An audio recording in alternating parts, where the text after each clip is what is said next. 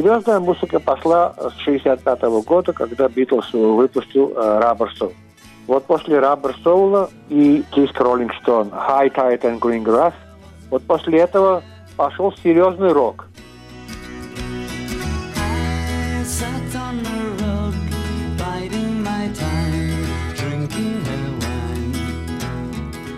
Особенно King Crimson.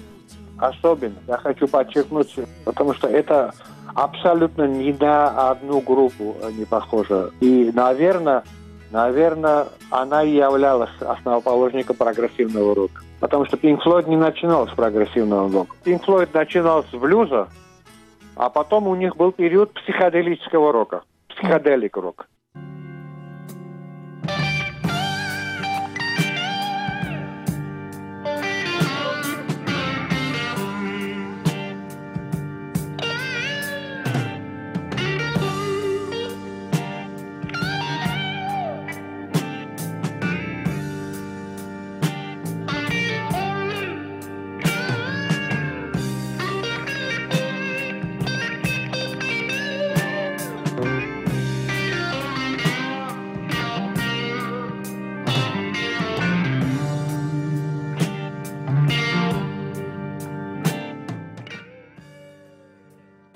Вот недавно, это 2019 год, мы с моей супругой были на э, джаз-фестивале э, Умбрия Джаз Фестивал. Это, это в Италии, где выступал Ник Мейзон, это ударник э, Пинк Флойда. Он играл как раз весь период психоделического рока. Это надо было слушать. Это, как говорят англичане, something else. А на следующий день выступал King Crimson. Мы говорим о, о музыкантах, э, которые создавали эпоху. И э, все их периоды интересны. Невозможно э, отделить один период от другого, потому что это как, я не знаю, э, это как родник, который протекает, создавая чистый звук.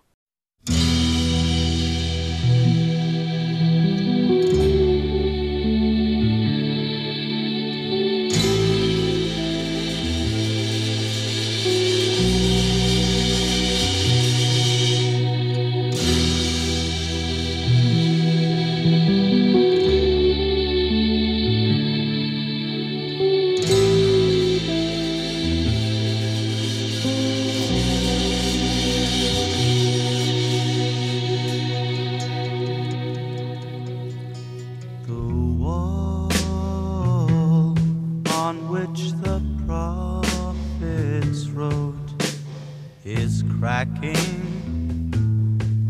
at the seams.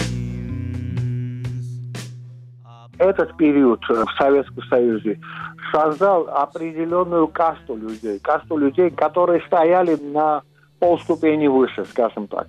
Это были люди, у которых были пластинки. Стояли выше, конечно, в кавычках я говорю. Которые видели те фильмы, кинокартины, которых не показывали в широком прокате, да? Читали те книги, которые не могли прочесть рядовые люди. Вот Советский Союз создал касту таких людей, которые, я скажу так, а, а, бравировали этим. Это э, не совсем хорошо было. Зная определенную музыку или читая определенные книги, или видя определенные фильмы, определенная каста людей ставила себя выше общества. И это было неправильно. Я так считаю.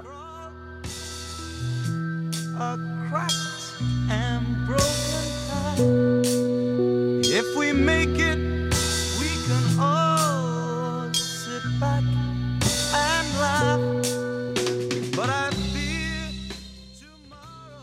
отец часто разъезжал, мой брат часто, э, часто разъезжал, потому что они были спортсменами. Мой отец был, как говорят, одним из э, величайших ватерполистов того периода, 50-х годов. Мой брат тоже был ватерполистом. Они разъезжали по разным странам. Я им писал, какие пластинки я бы хотел. Они привозили мне, привозили много. Чип Корею, Махавишню, Эрик Лаптона, Рода Стюарта. Pink Floyd.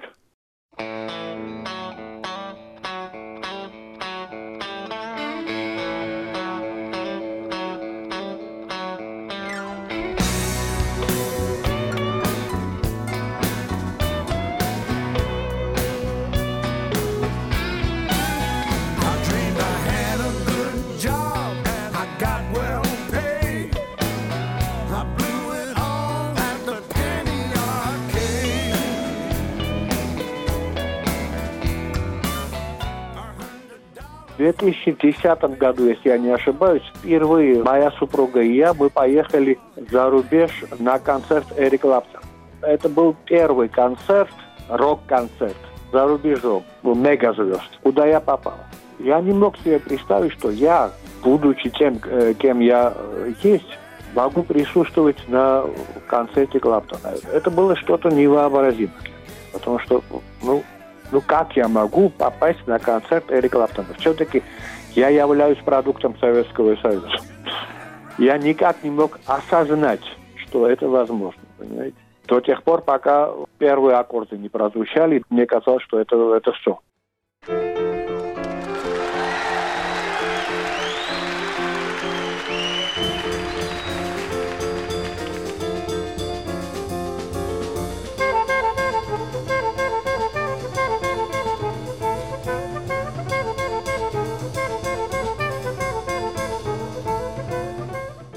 Я в течение э, пяти лет работал в Москве, в институте Склифосовского. И вот, будучи э, в Москве, туда приехал ну, очень известный джазовый музыкант Дэйв Брубек. Концерт проходил в концертном зале «Россия». А в концертном зале «Россия», значит, сцена продолжалась э, сбоку, с двух сторон, справа и слева, а, огибая вот э, как-то вот зал сам. Вот на этом месте сидел я с моим э, другом и э, с его супругой. Ну, концерт был потрясающий. Потрясающий. И вот жена моего друга э, сказала, вот как бы мне хотелось иметь автограф. Я сказал, запросто. Я был молодой, мне было, по-моему, 29 лет, если я не ошибаюсь. Как раз закончилась композиция Take Five. Буря аплодисментов.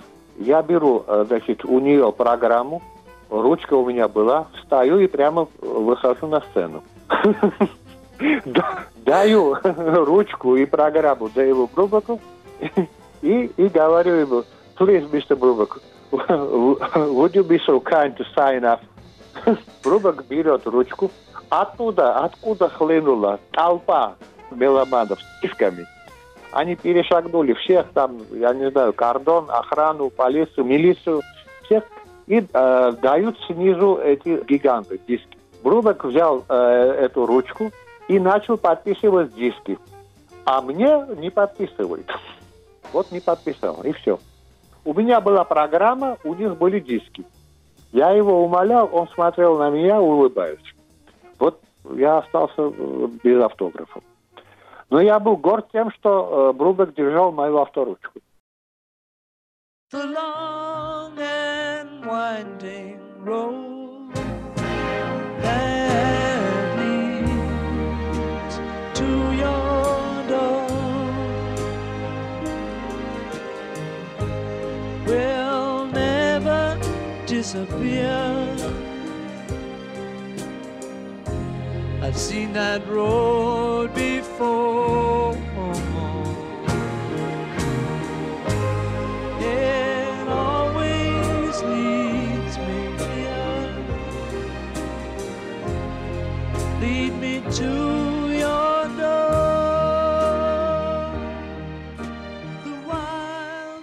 Если человек любит музыку, она помогает вообще по жизни. Э, То есть, живя музыкальной жизнью, да, ты на мир смотришь э, как-то через призму музыки. Очень часто, очень часто во время операций у меня э, в голове какая-то мелодия. Да, э, врачи часто ставят музыку, и это не только в Грузии. Я работал э, в Будапеште, я работал э, в Дании. Там всегда очень на низком уровне голоса стоит музыка. У меня коллеги, друзья, которые тоже ставят музыку, но не я. Потому что это для меня две архисерьезные вещи. и, и операция, и музыка, чтобы ее э, как-то скомпоновать.